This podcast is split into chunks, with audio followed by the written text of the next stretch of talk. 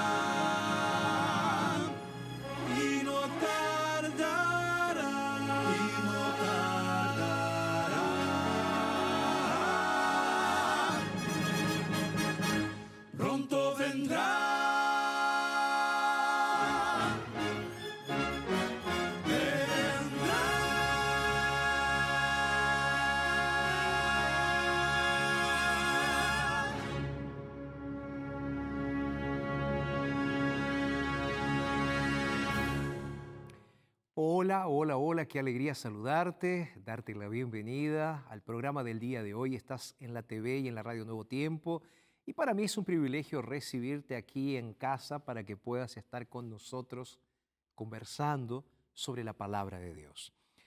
Así que te mando un abrazo ahí donde te encuentras. Mi nombre es Jorge Rampoña y entre otras cosas tengo la alegría de ser pastor y predicar la palabra de Dios. Digo entre otras cosas porque también soy papá, también soy estudiante, también soy comunicador y entre otras cosas también soy pastor. Pero lo que tengo en el corazón es ser pastor y por eso estoy aquí en este momento. Porque me estás permitiendo pastorearte a través de la palabra de Dios. Y quiero pedirte un favor. Este pastoreo que estoy haciendo a través de la palabra, lo hago cada día a través de nuestros videos que puedes recibir ahí en la comodidad de tu casa. Estos videos que hemos dado en llamar Este Día con Dios y que puedes solicitarlo gratuitamente para que llegue en tu celular. ¿Ok? Telegram.com barra oración y vas a recibir estos videos. Vamos a hacer lo siguiente. El tiempo va avanzando y necesitamos hacer una rápida pausa, pero tenemos música, testimonio, oración y estudio de la Biblia. ¿Qué te parece si vas, buscas tu Biblia y yo te espero por aquí? Hacemos una rapidísima pausa, pero no te vayas, porque ya regresamos con verdades, este programa que hacemos en la TV y en la radio Nuevo Tiempo.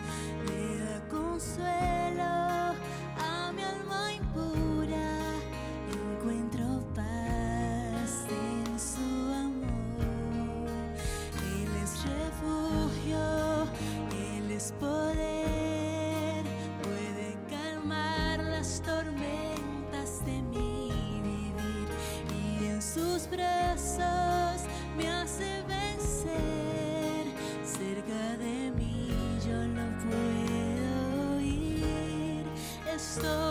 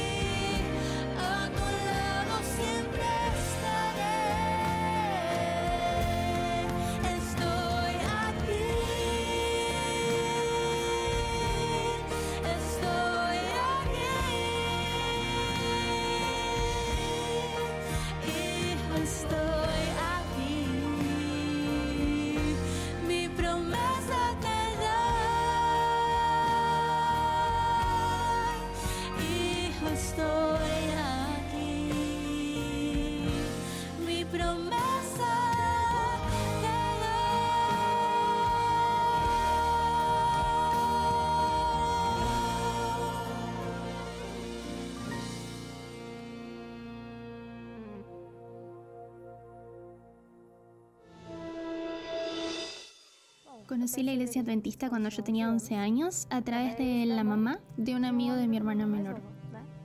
Y fui un sábado, me pareció muy divertido, y el sábado siguiente llevé 25 niños conmigo a la iglesia también. Y formamos un grupo pequeño. Yo estaba sintiéndome muy bien en la iglesia, pero a los 13 tuve que salir de Carapicuiba y vine a Guarulhos.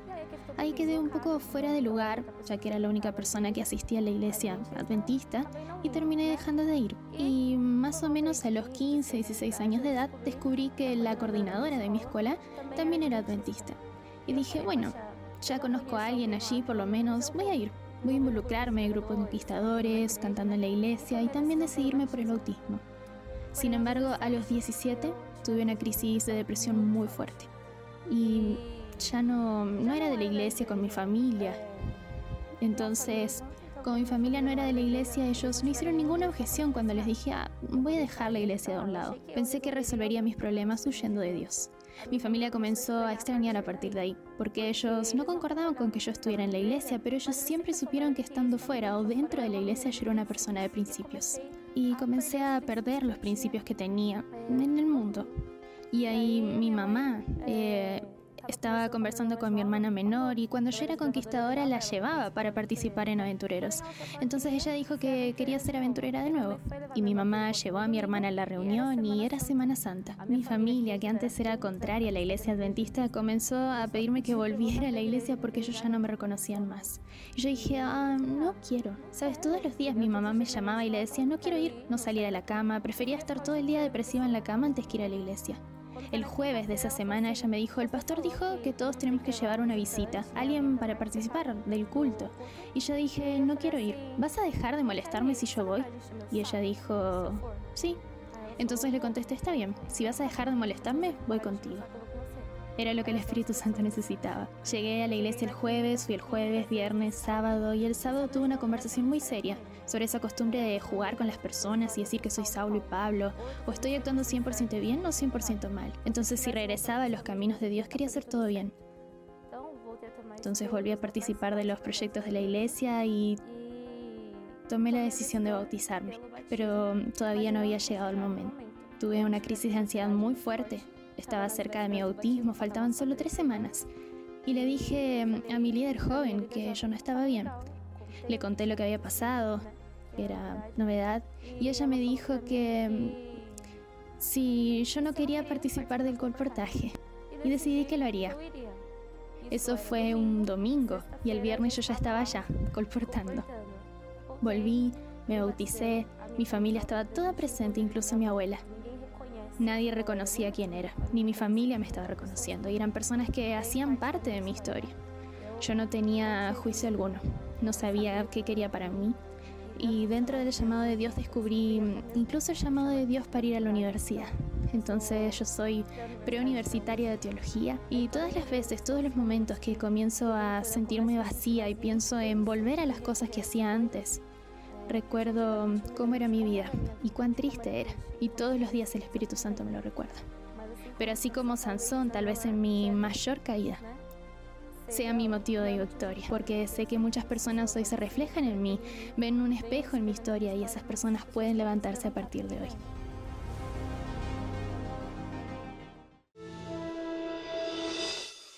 Realmente escuchar historias como estas eh, como siempre digo, ¿no? nos hacen mimos al corazón y la verdad que es fantástico poder ver el poder de Dios siendo manifestado en la vida de personas como tú, como yo, personas simples, pero que abrazan la esperanza y la fe como una práctica de vida. ¿no?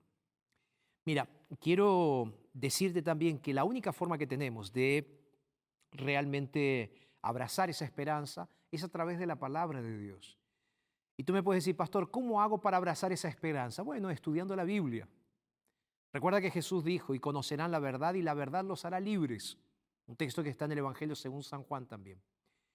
Entonces, el estudio de la palabra de Dios te va a dar libertad. Mira, yo siempre digo, aquí está el código QR en este momento, donde tú puedes recibir, es simple, apuntas el celular, te explico mejor, apuntas el celular, aquí ahora, ¿estás apuntando? ¿sí? Apuntas el celular y vas a abrir una página. La página que vas a estar abriendo es nuevotiempo.org barra escuela bíblica. Y tú vas a ser parte de la mayor escuela bíblica del mundo. Te vas a registrar ahí, es gratis, pero es importante que puedas registrarte y vas a pedir nuestros cursos bíblicos. Si lo prefieres, puedes pedir este curso bíblico en particular al más 55 12 98 114 60, ¿ok? Más 55 12 98 114 60. Déjame mostrarte otro curso bíblico que puede ser útil también para ti. Lo puedes pedir también en nuevotiempo.org barra escuela bíblica. Si prefieres este curso bíblico en, búsqueda, en busca de la verdad, es un curso bíblico también sensacional. Así que lo que quiero que hagas es en este momento, toma tu celular, vas a abrir en el aplicativo, en la aplicación de color verde, ¿ok? ¿Estás abriendo? Bien, ahí tienes entonces una aplicación en tu celular de color verde llamada WhatsApp. Pastor, lo uso todos los días. Bueno, entonces está bien, no hay problema. Ahora vas a abrir, vas a anotar este número, más 55 12 98 114 60. ¿Estás haciéndolo ahora? ¿Qué estás esperando? ¿Ah? ¿Lo estás haciendo? Perfecto. Ahora me mandas un mensaje y dices así, quiero estudiar la Biblia. Y alguien de nuestro equipo va a entrar en contacto contigo. ¿Ok? ¿Listo? ¿Lo estás haciendo? Perfecto. Ahora vas a hacer lo siguiente, te vas a sentar cómodamente, vas a buscar tu Biblia y vas a volver para aquí, porque ya vamos a seguir estudiando la palabra de Dios. Pausa. Ya regresamos aquí en Verdades.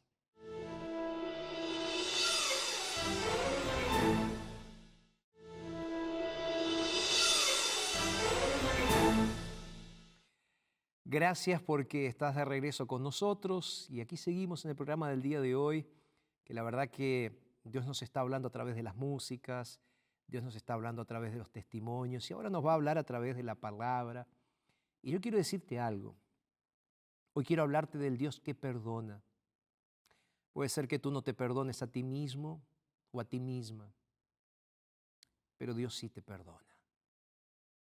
Dios ya te perdonó y ese perdón está a disposición para ti, gratuitamente, si tan solo se lo pides a Jesús. Hoy voy a hacer una oración especial al final del programa de reconsagración especial. Así que te pido que te quedes ahí, porque quiero orar por ti. Ahora voy a orar para abrir la palabra, como siempre lo hago. ¿Puede ser? Vamos a orar. Padre eterno, en tus manos encomendamos el estudio de tu palabra para el día de hoy. Y te pido, en el nombre de Jesús, que tu Santo Espíritu se mueva entre nosotros, dándonos ideas claras, pensamientos contundentes y la posibilidad, Señor, de entender tu mensaje. Querido Dios, nos colocamos en tus manos de amor y oramos en el nombre de Jesús. Amén, Señor. Amén. Juan capítulo 9, versículos 1 hasta el 7. Voy a leer rápidamente lo que dice la palabra de Dios. Juan capítulo 9, versículos 1 en adelante. Dice lo siguiente. Al pasar Jesús vio un hombre ciego de nacimiento. Y le preguntaron sus discípulos diciendo, rabí, ¿quién pecó? ¿Este o sus padres? Porque él nació ciego, alguien tiene que haber pecado. Verso 3. Respondiendo Jesús les dijo, no es que pecó este, ni tampoco sus padres, sino que para que las obras de Dios se manifiesten en él, me es necesario hacer las obras del que me envió mientras dura el día. Jesús dice, la noche ya viene, cuando nadie puede trabajar. Y mientras estoy en el mundo, luz soy del mundo. Y el texto bíblico continúa diciendo en el verso 6, dicho esto, escupió en la tierra, hizo lodo con la saliva y untó con el lodo los ojos del ciego y dijo, ve, lávate en el estanque de Siloé que significa enviado. Entonces fue, se lavó y regresó viendo. Qué historia bonita, ¿verdad? Ya hemos estado estudiando aquí en el programa Verdades otras historias de milagros de Jesús. Pero esta historia, este milagro de Jesús, es realmente llamativo por varias razones. Déjame colocar un poco el contexto de lo que quiero decirte el día de hoy en relación con esta historia específicamente. Jesús estaba en Jerusalén, la ciudad santa. Y Jesús estaba en las cercanías del templo, que era el lugar donde los judíos venían para adorar a Dios. Tercer punto importante. El texto bíblico nos dice que era el día sagrado de los judíos, era sábado. Entonces vamos a prestar atención. Mira, Jerusalén, la ciudad santa, cerca del templo donde se adoraba a Dios, y era sábado, el día que el judío adoraba a Dios. Hasta ahí todo bien, porque todo indica ser un contexto religioso muy fuerte. Jesús era un maestro religioso. Jesús fue reconocido como rabino o como rabí. Entonces Jesús tenía una línea de enseñanza espiritual religiosa. Y esperaban de Jesús un comportamiento de ese tipo, porque muchos solamente lo aceptaban a Jesús como, como líder religioso, pero no lo aceptaban como Mesías. Sin embargo, ahora Jesús iba a mostrar su divinidad a través de un milagro que él estaba haciendo, que él iba a hacer. Y ahí aparece en la historia, en escena, el ciego. De paso, Juan nos deja bien claro que aquel ciego no era cualquier ciego. Tú sabes que puede haber diferentes tipos de ceguera. Un tipo de ceguera es la ceguera temporal. Por ejemplo, alguien que recibió un chispazo de una soldadura en el ojo queda ciego temporalmente. No puede ver. Hay personas que tienen ceguera que va progresivamente llegando a sus vidas. Entonces primero usan anteojos y van perdiendo la visión y van aumentando el tipo de anteojos que tienen que usar para poder ver mejor hasta que llega un momento en el cual esa ceguera progresiva se hace una ceguera definitiva. Pero son personas que nacieron viendo, pero que a través de una enfermedad no pueden ver más. Y tenemos los ciegos de nacimiento. Son las personas que nunca tuvieron la posibilidad de ver la luz del sol. Nunca tuvieron la posibilidad de ver los colores Nunca tuvieron la posibilidad de ver una planta creciendo, de ver una persona. Ni siquiera tuvieron la posibilidad de ver el rostro de su mamá, el rostro de su papá. Son personas que tienen percepciones diferentes del mundo porque no consiguen ver el mundo. Ellos ven el mundo a través de otras formas de otras sensaciones. Son personas que aprenden a ver el mundo a través de la yema de sus dedos. O son personas que aprenden a ver el mundo a través de lo que escuchan. Son personas que tienen que aprender de cero a interactuar con un mundo que no está preparado para personas ciegas. La Biblia no dice cuántos años tenía este ciego pero ciertamente era alguien que había nacido de esa forma. La realidad, repito, era que él había nacido ciego.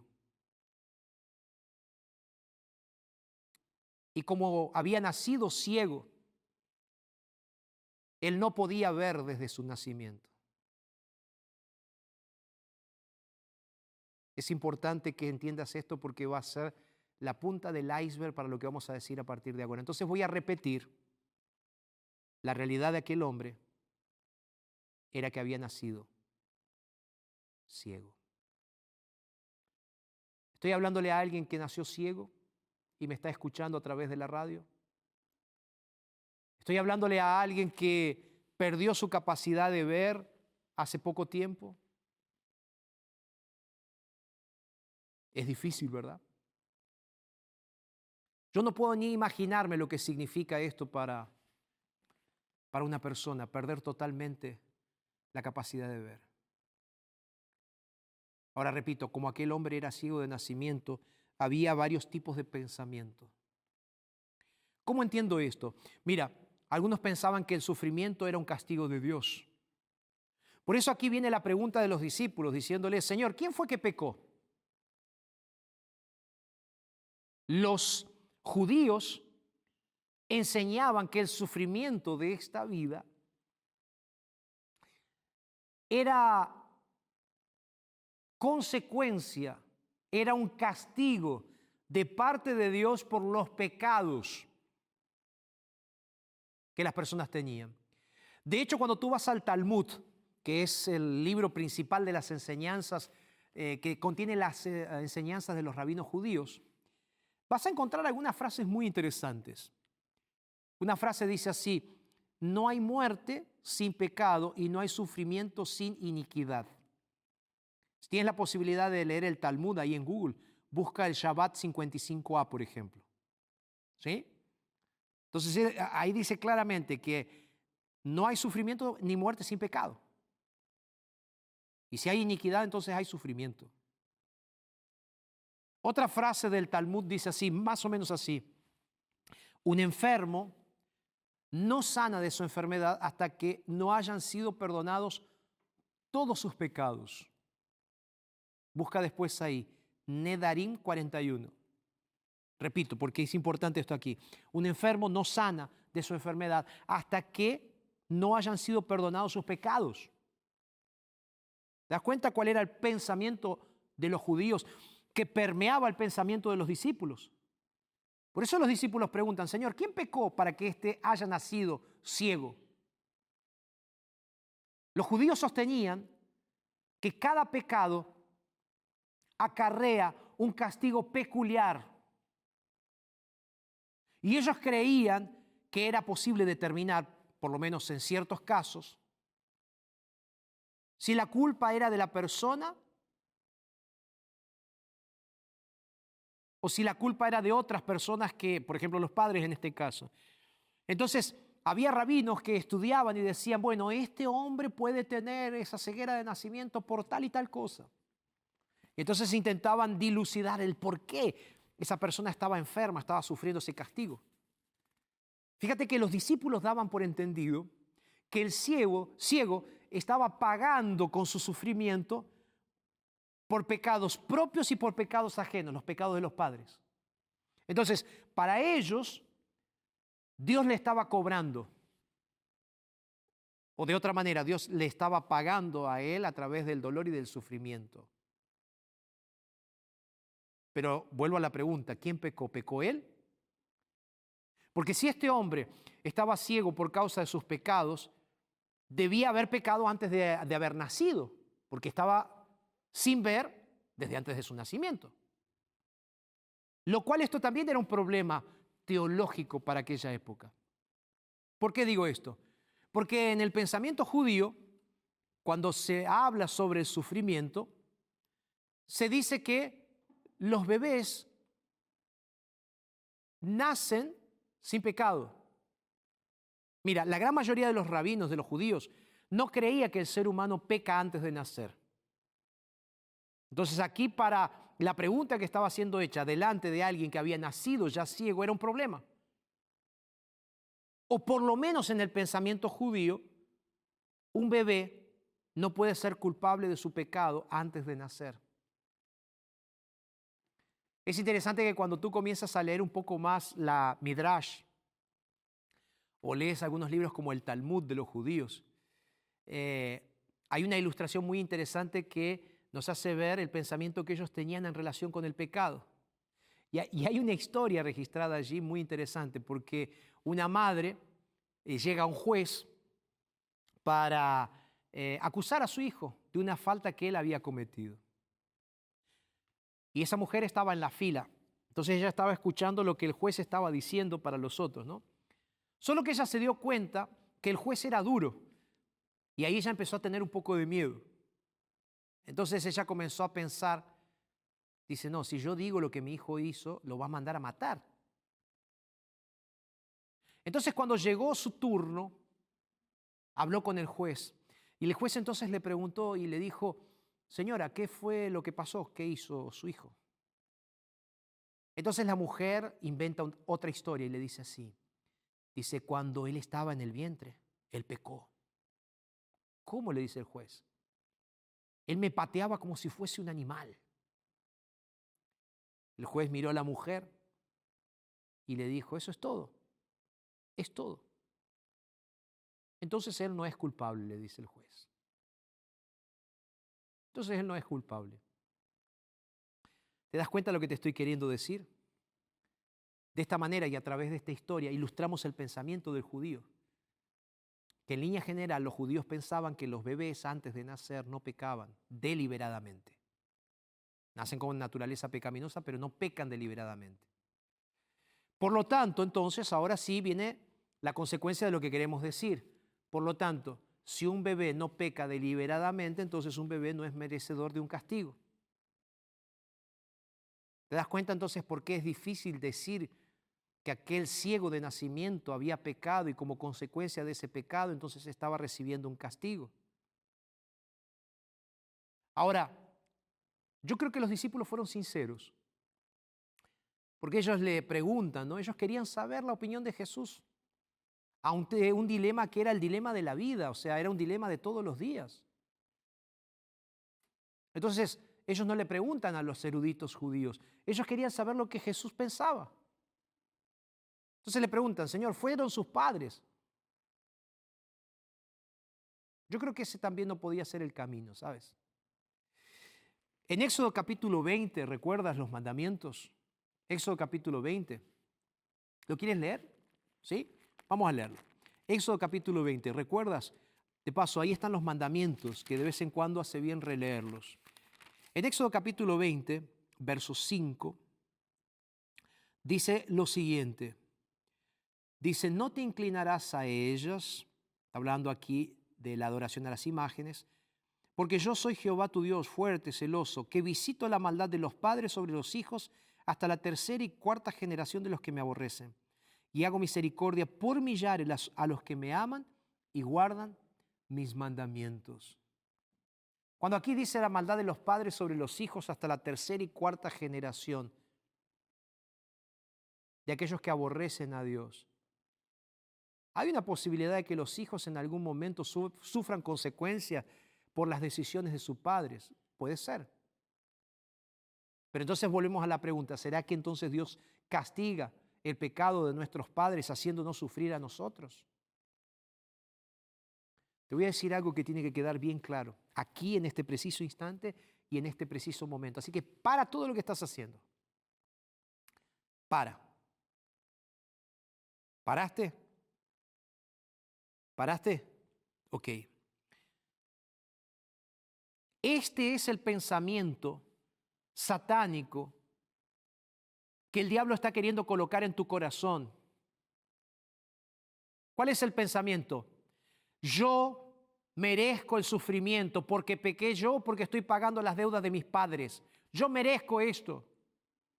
Y claro que merecemos porque somos pecadores, porque nacimos en este mundo. Ahora, Dios vino a este mundo a mostrar su gloria a través de Jesús. ¿Sabes para qué? Para derribar el concepto de que nosotros sufrimos por causa de las decisiones de otros. Jesús vino a derribar ese concepto. Hay un libro sensacional que te recomiendo que leas. Lo he leído varias veces y es un libro que para mí es el libro de cabecera. Lo escribió Elena de White, que es una escritora cristiana, adventista. Ella lo escribió y se llama El deseado de todas las gentes. Y ella dice una frase que es poderosa. Ella dice así, Satanás es el autor del pecado y de todos los resultados.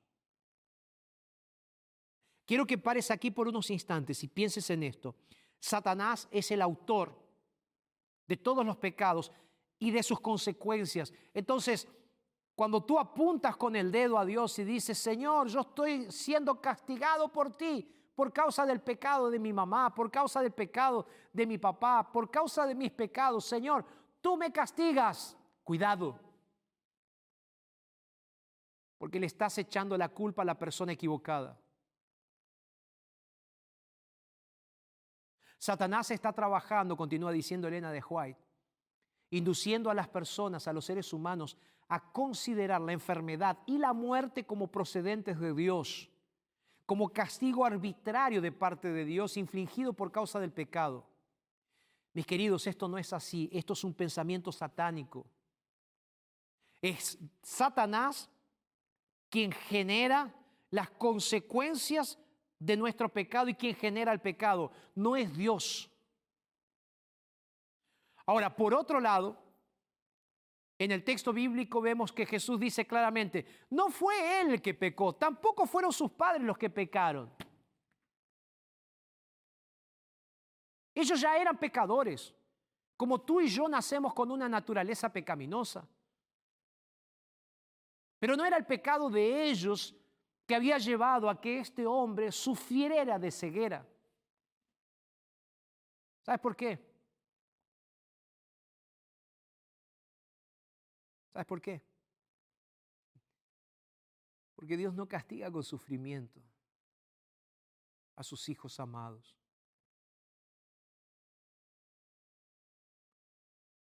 Satanás es el autor del pecado, del sufrimiento y de la muerte. Pero ¿sabes cuál es la buena noticia de todo esto?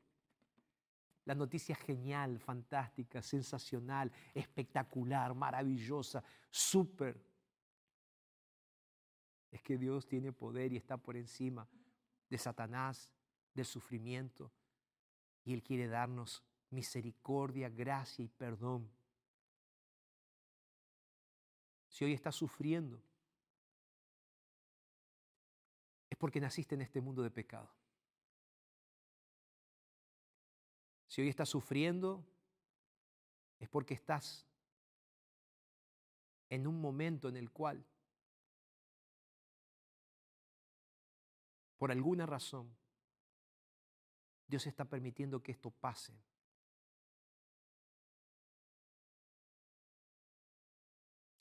Tú no estás pagando un precio, porque el precio ya fue pago por Jesús.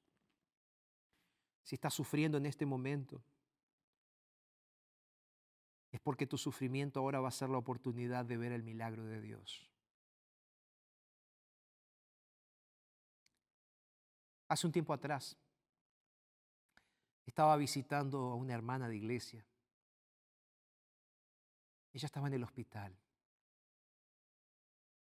Su salud estaba realmente deteriorada. El cáncer la estaba matando. Cuando llegué a la habitación, ella me miró y con una leve sonrisa me dice, pastor, qué bueno que vino. En ese momento una, una lágrima comenzó a correr por su rostro. Y ella entonces me dijo, pastor, ¿usted cree que estoy sufriendo esta enfermedad? Porque Dios me está castigando. Es que, pastor, no me puedo perdonar. No sé qué hice mal. Yo pedí perdón. Y yo sé que lo que hice atrás me acompaña toda la vida. Yo no me puedo perdonar a mí misma, pero ¿será que Dios tampoco me perdonó? ¿Sabes? Me partió el corazón ver a aquella mujer en su lecho de muerte, llorando de esa forma. Ella me contó cuál era el peso de su corazón. En su adolescencia, ella había tenido relaciones sexuales con un muchacho y ella quedó embarazada. Aquel joven no quiso saber nada de aquel bebé. Y ahora ella estaba delante de una decisión. ¿Qué hacer? Ella tenía miedo de hablar con sus padres. Entonces ella buscó resolver el problema tomando la iniciativa. Con el recurso que tenía en aquella época, buscó la ayuda de alguien y decidió abortar su bebé.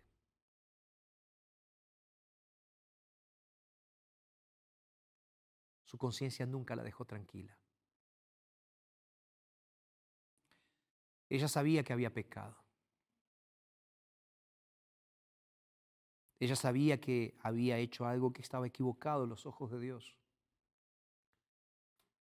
Y sabes lo que me llama la atención es que ella nunca se lo había dicho a nadie.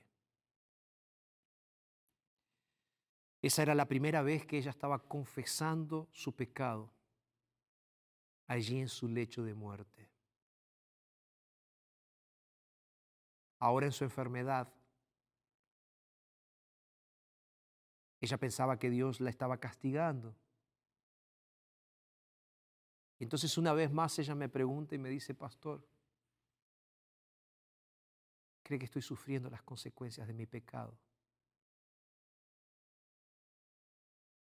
Yo estaba emocionado y casi llorando junto con ella.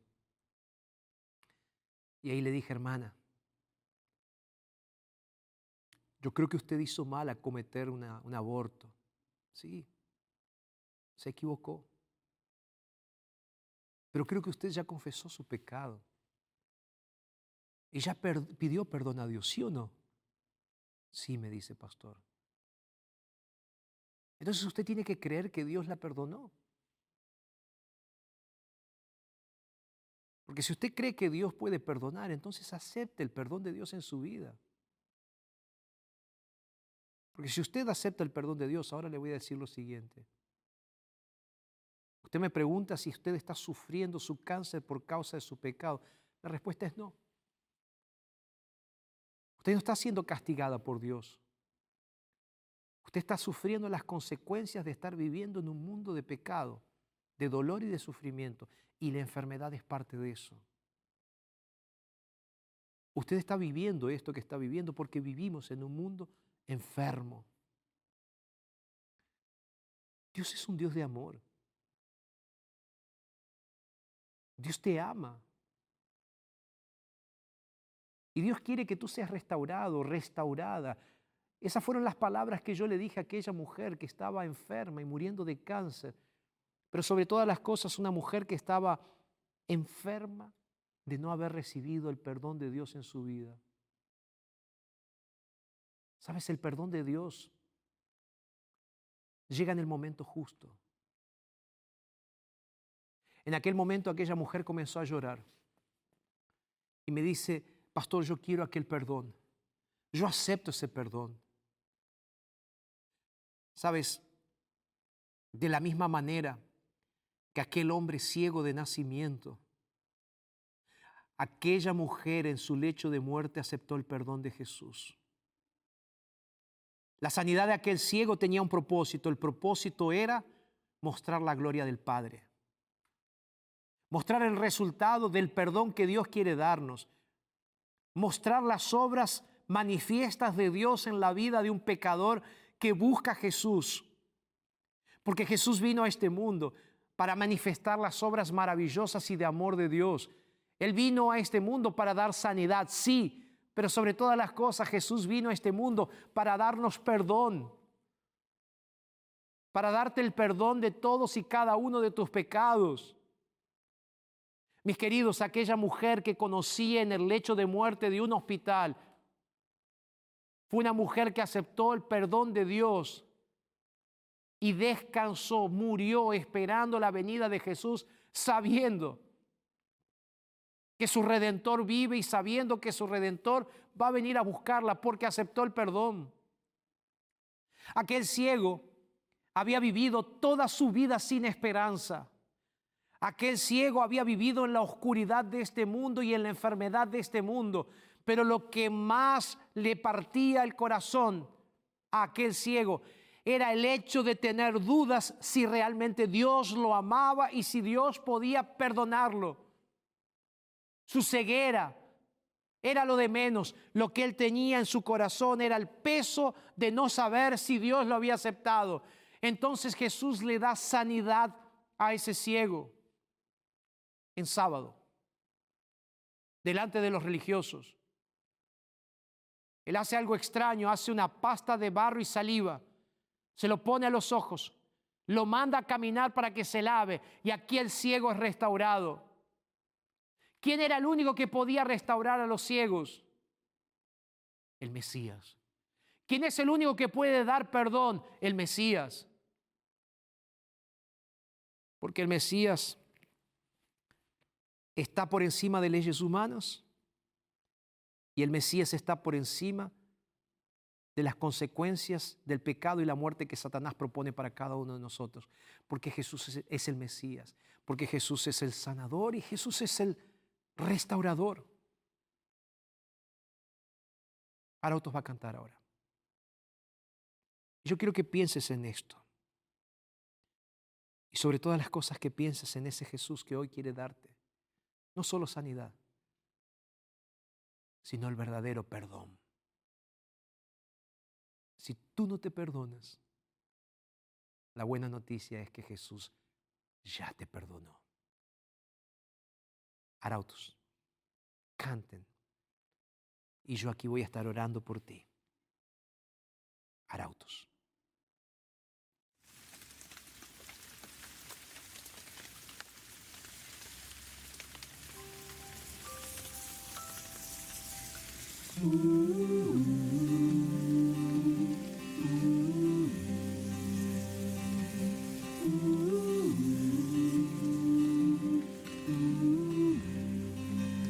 Hacia afuera yo veo en mi ventana tanta lluvia de noche y mañana. Aunque frágil, soy morada que siempre necesita por ti ser arreglada. Habita en mí. Sé que es tarde, espera un momento, no te vayas, tu voz en mí yo siento. Hace tiempo estoy cerrado, tú tienes esa llave que quita el pecado.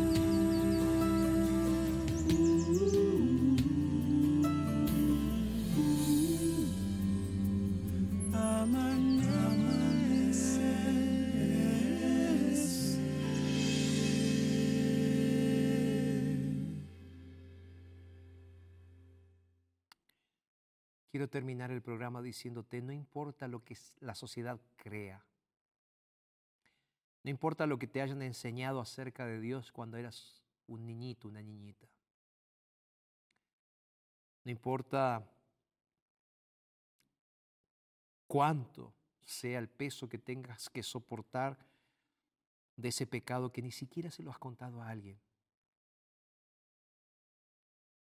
¿Será que le estoy hablando a alguien está cargando durante tanto, tan, tanto tiempo ese peso de haber realizado un aborto y no te perdonas a ti misma?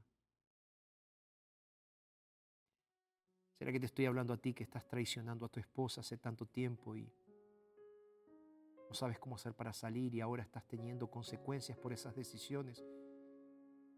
Pero tú entendiste hoy que el Señor Jesús quiere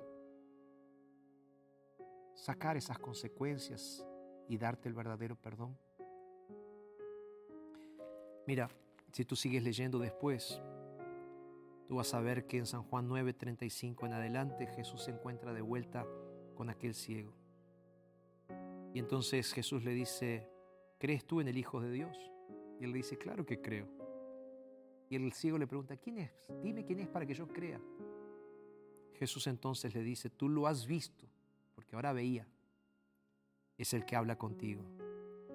En ese momento, aquel ciego que había sido sanado ahora hace algo interesante. Se postra y adora. Si tú crees en ese Jesús, el Dios eterno que vino a este mundo, que tiene poder sobre el pecado y tiene poder para darte el verdadero perdón de todos y cada uno de tus pecados. Entonces ahora donde estás ahí, cae de rodillas. Entrégale tus pecados al Señor y dile, Señor, limpia mi vida, te acepto como el Señor de mi vida, como el Rey de mi corazón.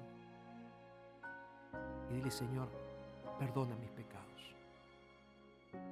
Y vas a ver que Dios va a hacer un milagro. Vamos, cierra tus ojos ahí donde estás y di conmigo, Señor, perdona mis pecados, los conocidos y los desconocidos. Perdona mis pecados, Señor. Te acepto como el Dios de mi vida. Oro en el nombre de Jesús. Amén. Amén. Que Dios te bendiga. Gracias por estar con nosotros. Y si tomaste hoy la decisión de aceptar a Jesús como tu único Salvador, quiero que me escribas. Quiero que me digas, acepté a Jesús. Quiero que me digas, yo acepto al Mesías en mi vida. Escríbeme. Recuerda, lo dijo Jesús en su palabra. Entonces, es verdad. Nos reencontramos en el próximo programa, aquí en Verdades, para seguir juntos conociendo a nuestro Señor y Salvador Jesucristo. Un abrazo.